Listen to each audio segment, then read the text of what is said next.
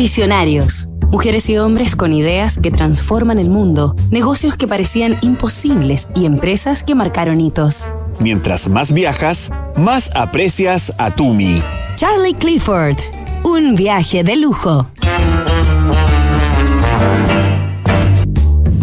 Tumi Holdings Incorporated es un fabricante de maletas y bolsos de viaje de alta gama, con sede en el municipio de Edison, estado de Nueva Jersey.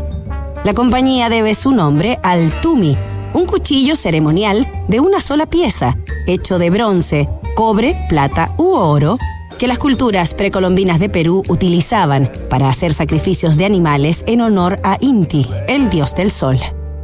Muchas familias peruanas cuelgan un tumi en las paredes de sus casas y estos son, además, un tradicional souvenir para quienes viajan a Lima, Arequipa o el Cusco. Por todo lo anterior, es que el gobierno peruano adoptó el tumi como un símbolo para promover el turismo de su país.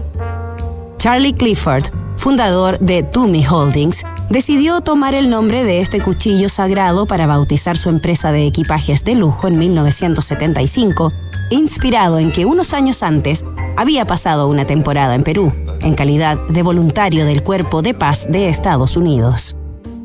Esta semana en Visionarios conoceremos la historia de la marca Tumi y también la de su creador, Charlie Clifford. Nos reencontramos mañana para ir tras sus primeros pasos.